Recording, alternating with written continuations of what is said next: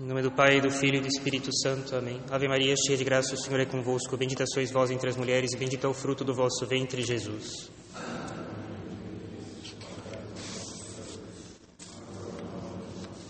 Nossa Senhora das Dores.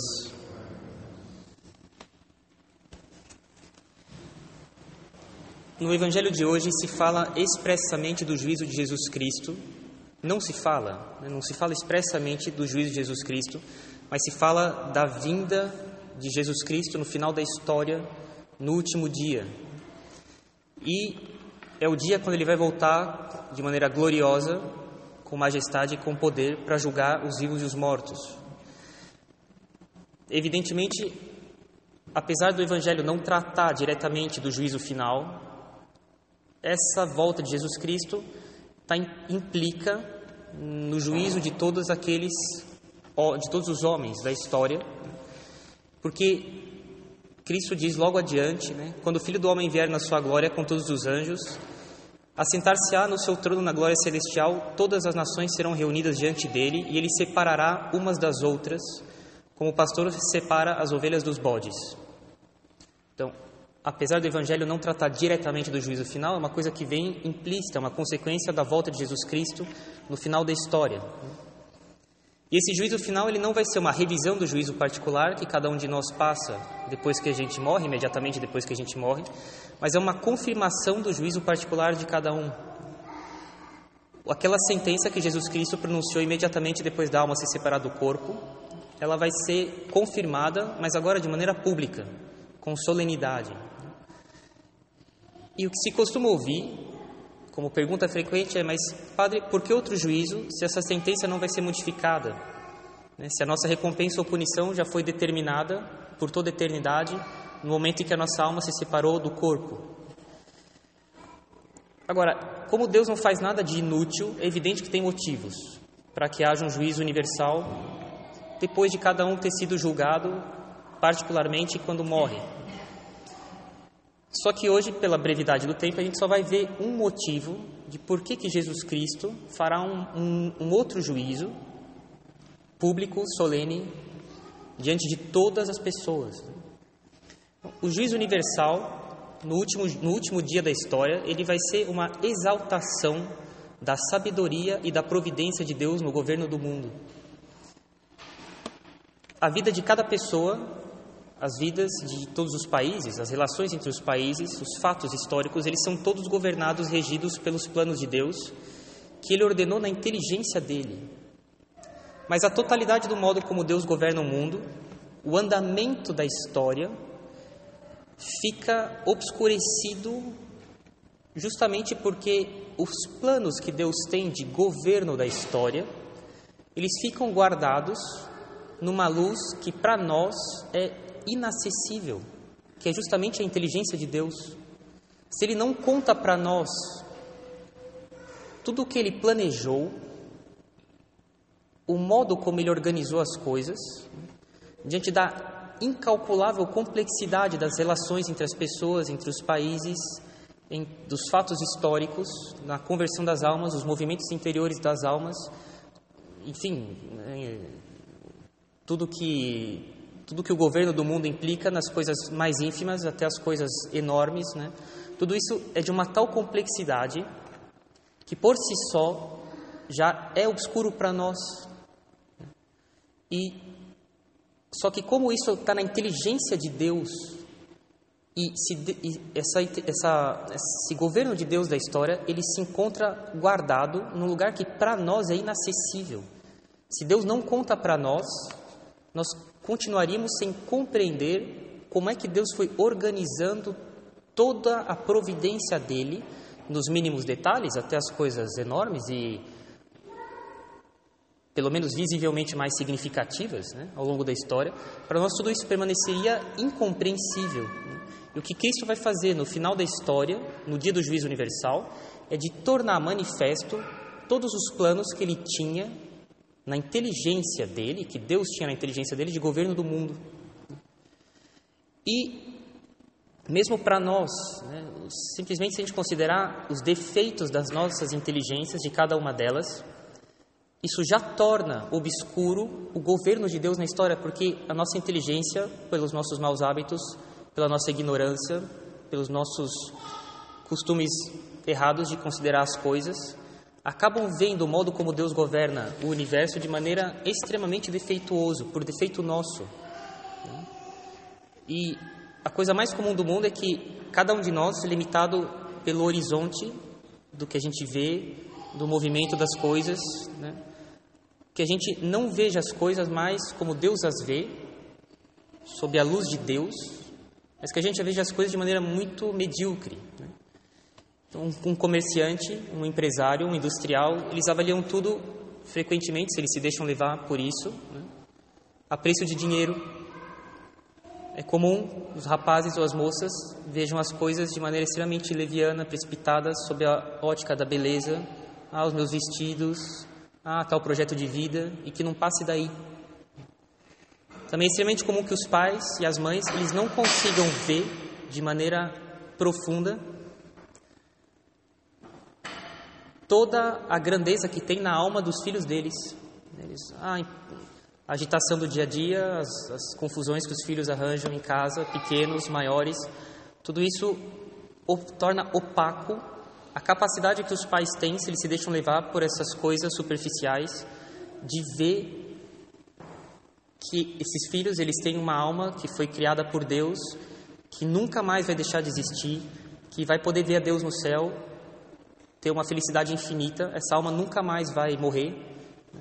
E, e, isso geralmente os pais esquecem e acabam cuidando dos filhos com negligência, né? porque eles se deixam levar pelo movimento das coisas que eles veem na superfície. Né? E a gente acaba não considerando as coisas de maneira profunda. Só que Cristo, só que São Paulo foi muito claro. São Paulo ele disse: tudo acontece para a felicidade dos eleitos. Deus ele governa todas as coisas para a felicidade daqueles que se salvarão. São Paulo é muito claro, ele fala isso na Epístola aos Romanos. Né? Não tem o menor ato que aconteça dentro da terra, na história ou então dentro do coração das pessoas não existe o menor movimento que aconteça dentro das pessoas né, que não seja para o maior bem da alma delas. Todo o movimento providencial do governo de Deus, na duração de um século depois do outro, na duração da história, só tem uma razão de ser, que é de conduzir as almas à visão no céu da Trindade. O menor movimento de, do que acontece dentro de cada alma, na história, na, na, na terra, tudo isso só tem uma finalidade: conduzir as almas a ver a Santíssima Trindade no céu. E como nós estamos habituados a considerar a superfície das coisas, a viver exteriormente, nós conhecemos muito pouco das realidades divinas que estão escondidas dentro de cada movimento que acontece na história e dentro de nós, né? que acontece diante de nós, que está além de nós. Para nós parecem coisas banais e, entretanto, a gente não se dá conta que cada uma delas acontece com o total domínio do governo de Deus sobre as coisas, para que cada coisa coopere de maneira mais ou menos próxima, mais ou menos intensa, a conduzir as almas a que elas vejam no céu a Santíssima Trindade, ponto. Em tudo o que acontece na história, em absolutamente tudo o que acontece na história, dentro das almas, Deus Pai está lá, Deus Filho está lá, o Espírito Santo está lá governando cada uma dessas ações. E por isso, todo o movimento das, dos negócios humanos, a confusão que acontece nos nossos dias, a, a agitação que existe, tudo isso não é nada perto de uma alma que se aproxima da Santíssima Trindade em silêncio e em caridade, em amor por Deus. Né? Na verdade, Deus ele seria capaz de revolver o mundo inteiro para conseguir salvar uma só alma e fazer com que ela seja reconduzida para a contemplação da Santíssima Trindade. Deus não faz as coisas de maneira banal e cada coisa que acontece na história só tem uma finalidade: conduzir as almas a ver a Santíssima Trindade no céu.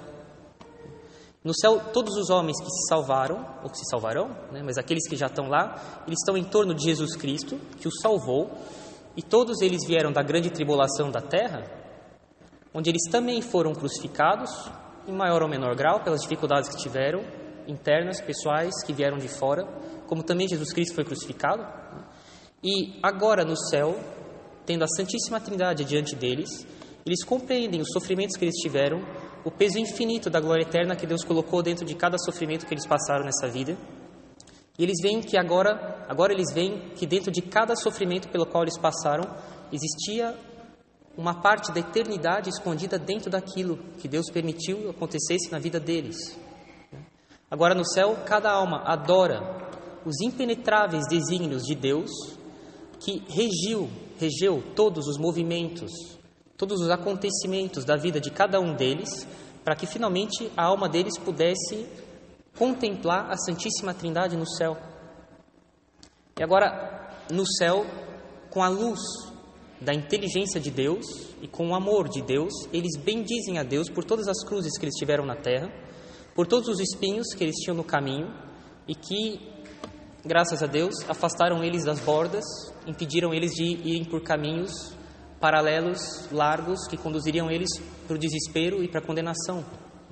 Eles agora, eles dão graças a Deus por todas as cruzes que castigaram eles nessa vida, pelos anos de pobreza, pelos apertos de miséria que eles tiveram, falta de dinheiro, por terem que trabalhar duramente para conseguir se sustentar, pelas decepções que eles encontraram nas vidas de cada um deles. Tudo isso daí, no céu, eles pensam, mas que importa tudo isso? Deus ele governou tudo isso perfeitamente para que a gente pudesse agora contemplar a Santíssima Trindade no céu. E cada alma então que se salvou, ela agradece a Deus por todas essas coisas que aconteceram, que agora eles veem toda a eternidade que estava contida dentro de cada dificuldade que eles passaram nessa vida. Eles agradecem a Deus pelos desencantos que eles foram tendo nessa vida, pelas coisas que eles amavam, mas que agora eles veem que se eles não tivessem tido esses desencantos, eles teriam se afastado de Deus. Eles veem todos os fatos que talvez fossem acontecendo um dia depois do outro e que pareciam que conspiravam contra a realização dos seus projetos, mas que na verdade eram caprichos, caprichos egoístas, muitas vezes imorais, que os afastariam de Deus. E agora eles dão graças a Deus por essas, esses impedimentos que eles tiveram nessa vida. Eles dão graças a Deus por todos os obstáculos que foram aparecendo para os desejos que eles tinham nessa vida e que os teriam condenado. E agora, vendo as três pessoas da Santíssima Trindade diante deles no céu, eles compreendem as decepções, os desgostos que os desprenderam dessa vida e o porquê de todos os abandonos e de todas as infidelidades pelos quais eles passaram. E agora que a gente sabe um pouquinho melhor, né, como é que a gente vê as coisas no céu, a gente pode ver um pouco, né, nessa vida, um pouco melhor como é que a gente deve ver as coisas dessa vida em relação a como a gente as verá no céu. E essas coisas que a gente sabe de como é que a gente vai ver no céu todo, todo, toda a linha da nossa vida e cada mínimo detalhe, cada menor movimento de afeto que Deus quis que nós tivéssemos ou permitiu que tivéssemos, mas que estava sob total governo dele, para que a gente finalmente pudesse contemplar a Santíssima Trindade no céu. Agora, isso nos dá uma tranquilidade nessa vida sob dois aspectos. Primeiro aspecto é de que nós que ainda lutamos na igreja, na igreja militante nessa vida, nós temos uma grande paz sabendo que todas as agitações humanas não valem o menor ato de amor que eleve a nossa alma para a trindade nessa vida. Nenhuma agitação, melhor, o conjunto de todas as agitações, de todas as, todos os trabalhos, todos os compromissos, todos os, os deveres que nós temos nessa vida, tudo que nos agita, que nos pede atenção, que nos pede esforço, que nos dá trabalho, nada disso e o conjunto disso não tem o menor valor ao lado de um só ato de amor feito nessa vida em direção à Santíssima Trindade. Depois, quantas dificuldades pelas quais nós passamos nessa vida, nós sabemos que cada uma delas está sobre o total governo da onipotência de Deus Pai, foi prevista e permitida pela infinita sabedoria de Deus Filho. Cada dificuldade que nós recebemos saiu da forja do infinito amor de Deus Espírito Santo. Em cada dificuldade que cada um de nós tem nessa vida, ali se encontra contido todo o esforço que a Santíssima Trindade faz para conduzir as almas finalmente à visão da Santíssima Trindade. Mas isso é difícil de ver, né? comumente a gente não consegue ver isso daí. Né? Por isso que é necessário reconhecer que os juízos de Deus, o modo como ele planeja as coisas e a profundidade de até onde o governo de Deus vai, tudo isso daí é um segredo para nós, é muito difícil ver, diria até é impossível se Deus não revela para nós a profundidade dos propósitos que ele tinha nas menores coisas. Por todos por todos nós, pela cabeça de cada um de nós já passou essas questões, como por exemplo, como é possível que Deus seja tão bom se Ele permite tal ou tal desgraça? Como é possível que os pecadores sejam estimados que tem a gente que faz o bem, que sofre nessa vida e para fazer o bem e não tem reconhecimento ou então só recebe desprezo? Né? A resposta que comumente é dada para essa questão é de que ah, Deus criou as pessoas livres, elas são capazes de fazer o mal. Né? Eu espero que vocês não acreditem nesse tipo de resposta. Essa resposta é uma tolice. Deus ele não criou as pessoas, depois ele vê a história de braços cruzados, deixando cada um agir pela sua liberdade, livremente, fazendo um monte de tolices ao longo da história, boicotando o trabalho de redenção dele e ele fica simplesmente olhando, sem se, sem se, sem tomar providências, né? Essa resposta, ah, Deus criou as pessoas livres, elas podem fazer o mal, essa resposta é um absurdo.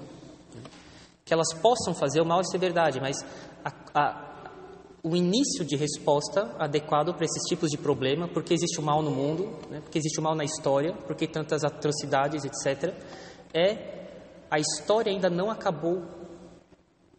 Nós não sabemos que propósito Deus tem com isso na totalidade dos planos que a inteligência dele concebeu ao governar a história do mundo. Mas um dia isso vai ser dito para nós, e um dia nós vamos ver o final da história e a que propósito essas coisas foram usadas, permitidas por Deus, para que ele chegasse exatamente onde ele quer chegar e ele vai chegar. A resposta correta é: a história ainda não acabou.